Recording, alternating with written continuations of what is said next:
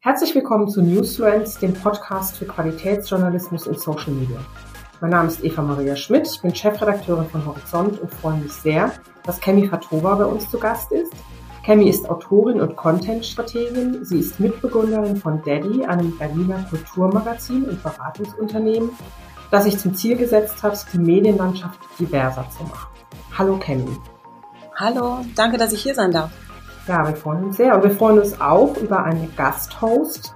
Ich habe noch überlegt, ob, es, äh, ob man eine Gasthost sagen kann, aber ich wusste auch nicht, wie es gendern kann. Auf jeden Fall ist das Jennifer Panse vom MVFP, dem Medienverband der Freien Presse. Viele erinnern sich sicher noch an die alte Abkürzung, nämlich VDZ. Aber da gab es eben ein, ein Rebranding sozusagen und Jennifer ist dort als Director der MVFP Akademie tätig. Hallo Jennifer. Hallo liebe Eva, ich freue mich auch hier zu sein. Ja, die letzten fünf Minuten unseres Podcast-Gesprächs gehören heute Jennifer. Sie wird Cammy nach ganz konkreten Tipps und Tricks fragen. Das Daddy-Magazin kennen manche aus Print. Das gibt's äh, hauptsächlich in Buchläden in verschiedenen Städten. Ihr seid aus Berlin, da kennen es wahrscheinlich mehr Menschen. Viele kennen euch vielleicht aus Social Media. Also ihr macht ganz verschiedene Sachen auf verschiedenen Medien. Wie ist es denn zur Gründung von Daddy gekommen und welche Rolle hat Social Media dabei gespielt? Also die Idee für Daddy entstand vor fünf Jahren, damals mit ein paar Freunden und Freundinnen. Und es war bei uns so, dass wir relativ neu in der Stadt waren oder wieder in die Stadt zurückgekommen sind. Und Berlin hat ja diesen Ruf, liberales Utopia zusammen quasi. Und wir haben uns oft über die Dinge unterhalten, die uns aufgefallen sind und die nicht so in dieses, in dieses Klischeebild von einem liberalen Utopia passen. Denn natürlich gibt es in Berlin auch die gleichen Probleme die es sonst auch überall gibt. Ne? Also man erlebt trotzdem auch Rassismus, Sexismus, ähm, Homophobie, manchmal auch in einer Umgebung oder in einem Umfeld, wo man es vielleicht nicht erwartet. Und ganz besonders ist uns das aufgefallen, dass auch so Menschen in unserem Alter manchmal auch so Dinge von sich gegeben haben, wo wir uns einfach gewundert haben. Ja, und wir dachten uns, anstatt dass wir uns über diese Dinge beschweren, wollen wir eine Plattform gründen, wo wir über diese Dinge sprechen konnten und das vielleicht auch auf eine Art und Weise machen, wo man nicht so sehr den Finger, wie sagt man, den Zeigefinger hochhebt, sondern ähm, das vielleicht auch mit Humor und Sarkasmus behandelt. Und so ist das Online-Magazin entstanden und seit zwei Jahren gibt es uns auch im Print. Genau. Welche Rolle hat denn Social Media bei der Gründung gespielt? Oder auch bei dem, sagen wir mal, nicht nur bei der Gründung, sondern wie ihr einfach ähm, das Dating-Magazin weiterentwickelt habt? Also Social Media war essentiell, denn ähm, als wir begonnen haben, war das, wie gesagt, das war so ein Zusammenschluss, es war eine Idee. Wir dachten uns, okay, wir starten diese Plattform, aber wir hatten kein Marketingbudget. Das heißt, wir haben Social Media Kanäle aufgesetzt und haben dadurch so alle unsere Freunde und Freundinnen zusammengetrommelt und, und haben einfach wie wild auf Social Media kommuniziert. Und damals war das hauptsächlich Facebook und da hatten wir ziemlich viel ähm, Interaktion und wir haben viele Leute erreicht. Mittlerweile ist es mehr Instagram. Wir sind auch auf Twitter unterwegs, aber auf Twitter sind wir nicht so aktiv, weil ich das Klima dort nicht besonders mag. Also bei Twitter reichen mir fünf Minuten pro Tag und dann bin ich ganz schnell wieder weg davon. Aber ja, grundsätzlich hat das alles hauptsächlich über Social Media funktioniert und dann natürlich auch so über Word of Mouth. Also wir haben einfach allen Leuten, die wir kannten, von dem Magazin erzählt und haben auch ganz viele Leute eingeladen, sich daran zu beteiligen. Und wer liest denn eigentlich Daddy? Du hast von euch erzählt, dass ihr einen bestimmten Hintergrund einfach habt und mit bestimmten Phänomenen in der Gesellschaft konfrontiert wart. Heißt das, das ist hauptsächlich für die Zielgruppe, die so ist, wie deine Community ist? Oder wie geht ihr daran, was das Thema Zielgruppe angeht? Also bei uns ist es so, dass wir medial unterrepräsentierte Stimmen in den Mittelpunkt stellen. Und das heißt eben auch, dass das Team bei uns vielfältig aussieht. In unserem Team sind ähm, viele schwarze Menschen, People of Color, Menschen, die zur LGBTQI-Community gehören, äh, Menschen, die einen jüdischen, muslimischen Background haben, auch Menschen mit Behinderungen, also grundsätzlich alle, alle Stimmen, die medial unterrepräsentiert sind. Und unsere Zielgruppe sieht so aus wie wir, sieht so aus wie unser Team, aber wir wollen auch zugänglich sein für Menschen, die nicht aus diesen unterrepräsentierten Gruppen kommen. Wir sind für alle da, aber so, wenn es darum geht, welche Inhalte wir produzieren und von wem die Inhalte kommen, dann sind es eben medial unterrepräsentierte Stimmen. Mhm. Und äh, wenn ihr jetzt ein neues Printmagazin habt, also bin klassisch ausgebildete Printjournalistin, mache jetzt wie wahrscheinlich alle Medien wir machen natürlich auch Social Media, wir machen Podcasts, wir machen ja alles Mögliche, auch Bewegtbild und so weiter. Wie ist denn bei euch so die Interaktion zwischen euren eigenen Plattformen? Also wenn ihr ein Magazin rausbringt, wie promotet ihr das? Ihr arbeitet ja permanent auf Social Media. Wie ähm, geht ihr da mit den Themen um? Was, was gibt's da für ein Wechselspiel zwischen den verschiedenen Kanälen? Kannst du das so ein bisschen erzählen? Ja, also es ist so, wir haben jetzt zum Beispiel einen neuen Aufruf vor kurzem gestartet für unsere nächste Printausgabe. Bei unserer Printausgabe ist es so, dass die einmal pro Jahr rauskommt. Genau, und wenn wir dann diesen Call for Pitches haben, also wenn wir dazu aufrufen, dass Leute uns ihre Ideen zuschicken, dann teilen wir das über alle Social Media Kanäle und bekommen so auch die meisten Zusendungen. Wir haben dann immer so ein Formular, das man ausfüllen kann. Und in der Zeit, in der wir das Printmagazin produzieren, spiegeln wir die Inhalte dann auch. Also jetzt zum Beispiel geht es um Joy, also um das Thema Freude. Und über Social Media teilen wir gerade so Dinge, die uns Freude machen, Dinge, die wir inspirierend finden. Und so verlängern wir den Content quasi, bis dann das Printmagazin rauskommt. Und wenn das Printmagazin dann draußen ist, dann stellen wir unser Team vor, unsere Contributors und haben dann auch immer so Teaser-Content für die Inhalte. Und dazwischen machen wir auch eine Sommerpause, ähm, weil sonst arbeiten wir wirklich nonstop. Und ich muss auch dazu sagen, dass Daddy hat so als Passion Project begonnen, also als ein Projekt, das wir alle auf der Seite machen. Die meisten von uns sind auch Freelancer und deswegen ist es auch wichtig, dass wir irgendwie so eine Balance finden, damit wir uns nicht komplett übernehmen, weil je länger wir Daddy machen und je größer Daddy wird, desto mehr Zeit nimmt das Ganze natürlich auch in Anspruch und es ist wichtig, dass wir da eben im Sommer eine Pause machen oder wenn jemand mal eine Pause braucht, um aus, aus Gesundheitsgründen und dazu zählt auch mentale Gesundheit, dann fahren wir da auch ein bisschen runter, weil so die Idee, warum wir das Ganze gelauncht haben, war, dass wir, wir wollten eine Spielwiese haben und wir wollten auch Spaß haben. Und es ist mir auch ganz wichtig, dass der Spaß auch dabei bleibt. Jetzt hast du gerade von dem Call for Pitches erzählt. Das heißt, eure Community spielt auch bei der Themenfindung eine sehr große Rolle. Welche Rolle ist das denn, die die Community spielt? Können die einfach Themen vorschlagen und ihr setzt euch dann hin und recherchiert die Themen? Oder sind das auch Leute aus eurer Community, die mit eigenen Themen dazu beitragen und die Beiträge eben selber schreiben oder produzieren? Wie funktioniert das? Genau, es ist so, dass wir, wir geben immer ein Thema vor, ein Überthema. Bei der ersten Ausgabe war das Together, also Zusammenhalt, kann man das, glaube ich, am besten übersetzen. Und die Idee, ein Printmagazin zu launchen, hatten wir Anfang 2020. Kurz nach dem Launch kam ja dann der Lockdown und da kam Covid und all das. Und dann hat das Thema Together noch mehr gepasst. Und wir hatten dann noch viele Pitches, die sich um das Thema Covid gedreht haben. Aber ja, grundsätzlich ist es so, dass wir dieses Überthema vorgeben und dann kann man sich komplett entfalten. Und wir geben dann auch immer so ein bisschen geben Vorschläge dazu, auf welchen Bereich man sich konzentrieren kann. Aber grundsätzlich ist alles komplett offen. Das letzte Thema im letzten Jahr war Dreams, also Träume. Und das war auch total offen. Da war so die, das Überthema oder die Überfrage, wer es sich leisten kann zu träumen. Das kann man auf unterschiedlichste Art und Weise interpretieren. Und jetzt ist eben das Thema Joy, auch weil ich mir dachte, nach zwei Jahren Pandemie und den ganzen Lockdowns und allen Dingen, die in den letzten zwei Jahren passiert sind, wollen wir uns auf positive Dinge konzentrieren, weil es, ist, es sind sehr viele Dinge passiert, die nicht positiv waren. Wenn man an Joy denkt, wenn man an Freude denkt, dann geht es ja nicht nur so um, um diese plakative Freude, sondern auch, wie man da hinkommt, wie man, wie man den Weg zu seiner eigenen Freude findet. Mhm. Jetzt hast du immer das Oberthema der Printausgabe immer Englisch genannt. Das liegt daran, dass ihr auf Englisch publiziert. Welche Rolle spielt das dann? Ich kann mir vorstellen, dass es halt viel schwieriger ist, auf Deutsch mit einer diversen Community genau. zu kommunizieren, weil wenn man sich mal ein bisschen mit LGBTQ zum Beispiel beschäftigt, dann merkt man, dass viele Begriffe anders besetzt sind, anders genutzt werden in dieser Community und dass es echt schwierig ist, da eine gemeinsame Sprache einfach zu finden und das auch schon so wie so eine Art Hemmschuh manchmal einfach bei der Kommunikation miteinander ist. Und wahrscheinlich ist das auf Englisch nicht so ein großes Problem. Ja, es ist tatsächlich so, dass es, es ist auf Englisch einfacher. Wir hatten anfangs überlegt, die zweisprachig zu machen, um möglichst intensiv zu sein. Aber wir haben dann aus praktischen Gründen entschieden, bei Englisch zu bleiben. Einerseits war ich das einzige Teammitglied, das auf Deutsch hätte übersetzen können und das wäre ein krasser Arbeitsaufwand auch gewesen für mich. Andererseits, wie du schon erwähnt hast, ist es so, dass ganz viele Themen, die wir behandeln, aus dem englischen Sprachraum kommen, aus den USA kommen, wo die Diskussion über diese Themen ähm, auf einem ganz anderen Level ist.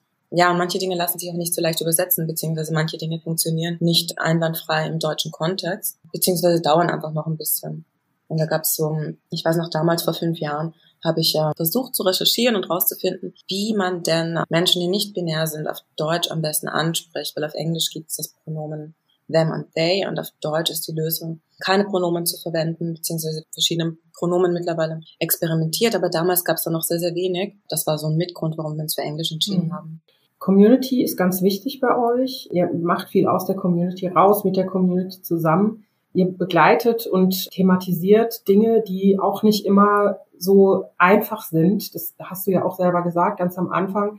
Das sind Themen ähm, auch wie Rassismus etc. pp, mit denen auch deine Community lebt und die in Deutschland und auch in anderen Ländern ja auch wirklich Themen sind, die Diskussionen produzieren, die auch wirklich gerade in Social Media viele Hassthemen produzieren und wo Leute gehatet werden, weil sie anders aussehen, eine andere Hautfarbe haben oder sich anders bewegen oder irgendwas.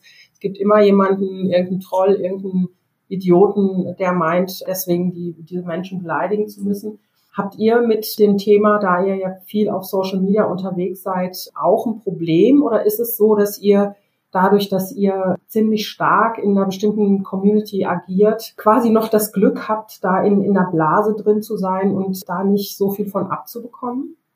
Also das Stichwort Blase ist auf jeden Fall gut, weil wir sind definitiv ein Produkt aus einer Blase. Wir sind, wir sind in Berlin ansässig und in Berlin ist ja auch, ja, Berlin allein ist ja schon noch eine Blase. Ne? Und ich glaube, es ist bei uns auch so, dass unsere Community ist uns einfach sehr wohlgesonnen, weil wir sehen so aus wie unsere Community. Wir teilen die gleichen Erfahrungen. Vielleicht liegt es auch daran, dass wir auf Twitter nicht so aktiv sind, den Trollen noch nicht so sehr haben. Ich glaube, das kommt vielleicht auch dann mit der Größe, kommen dann noch mehr von denen. Aber grundsätzlich ist es so, dass unsere Community uns wohlgesonnen ist.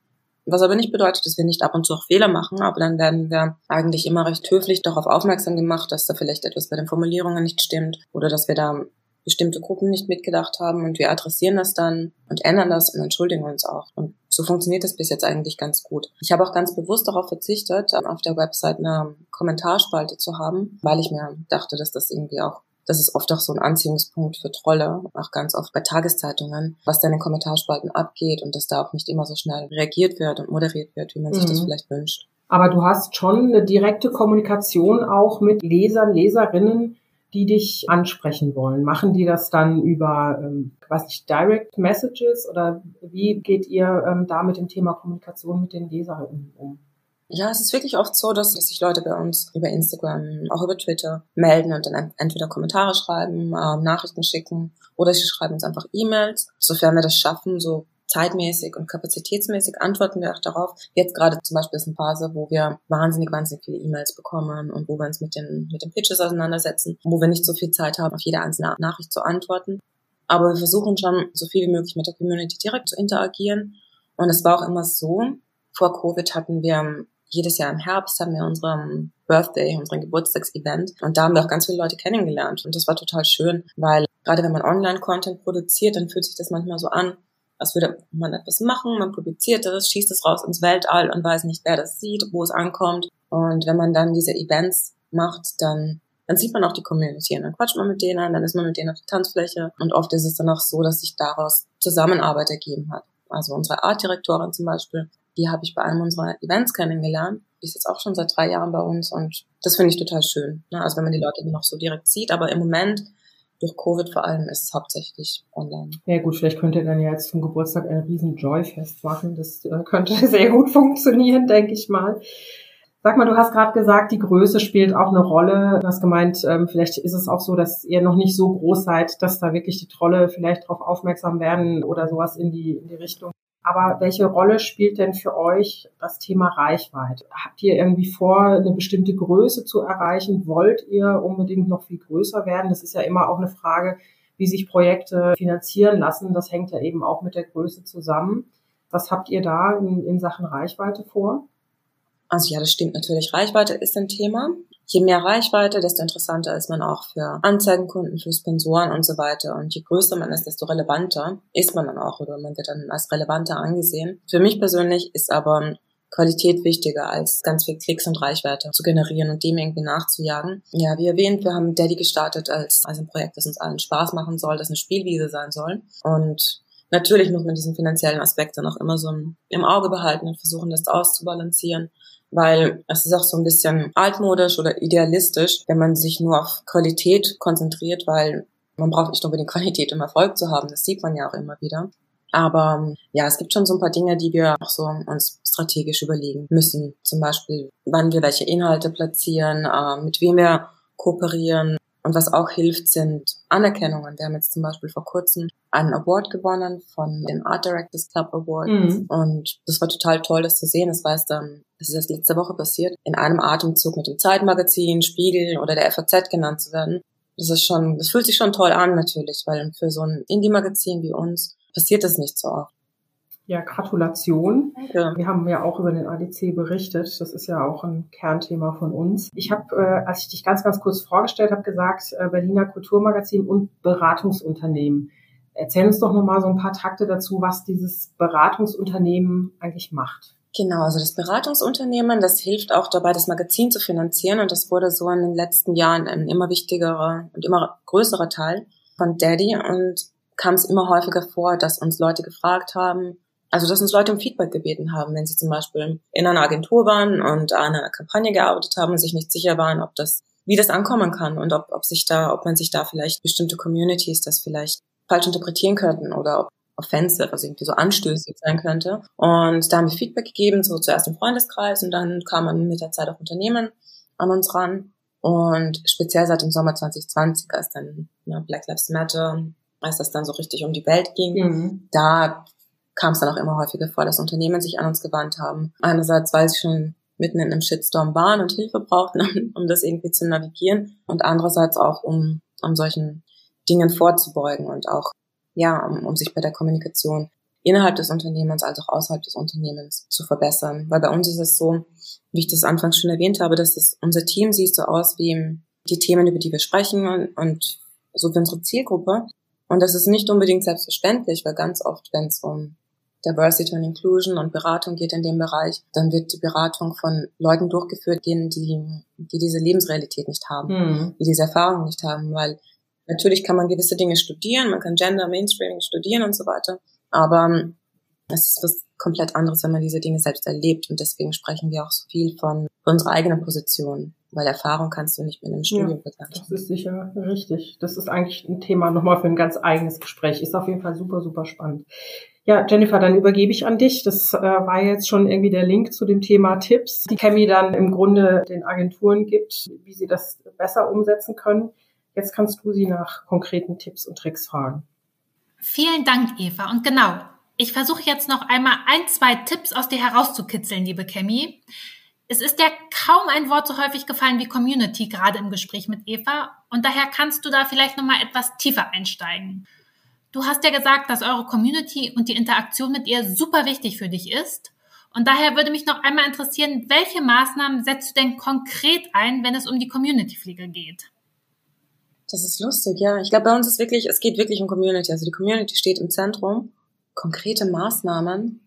Ich glaube, wir versuchen, wie schon erwähnt, wir sind in einer Bubble, aber wir versuchen die Bubble so durchlässig wie möglich zu gestalten.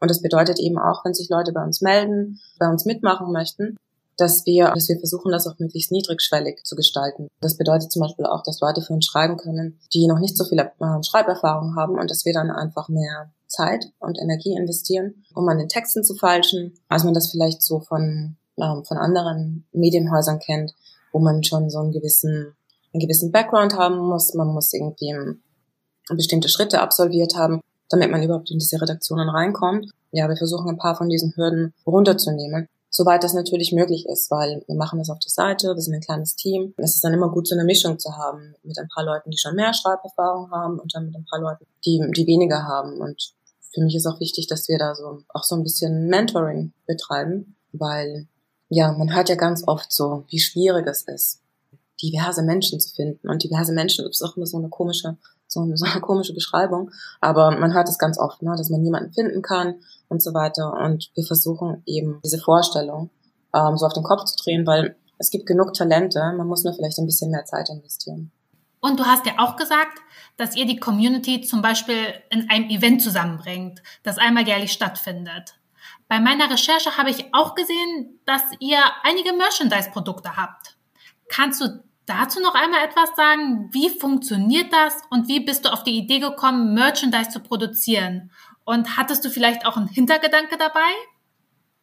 Es ist lustig, dass du das erwähnst, weil das mit dem Merchandise war gar nicht meine Idee, sondern es sind ganz viele Freunde und Freundinnen auf mich zugekommen und haben gemeint, wir sollten doch T-Shirts produzieren und Sweater und Hoodies und Ähm, es kommen die ganze Zeit Leute mit, Leute mit Ideen, was wir noch alles machen könnten. Und wir haben für den Launch haben wir Tote Bags produzieren lassen. Bei Daddy ist ja auch so unsere, unsere Farbe ist so dieses Millennial Pink, so ein Puderrosa.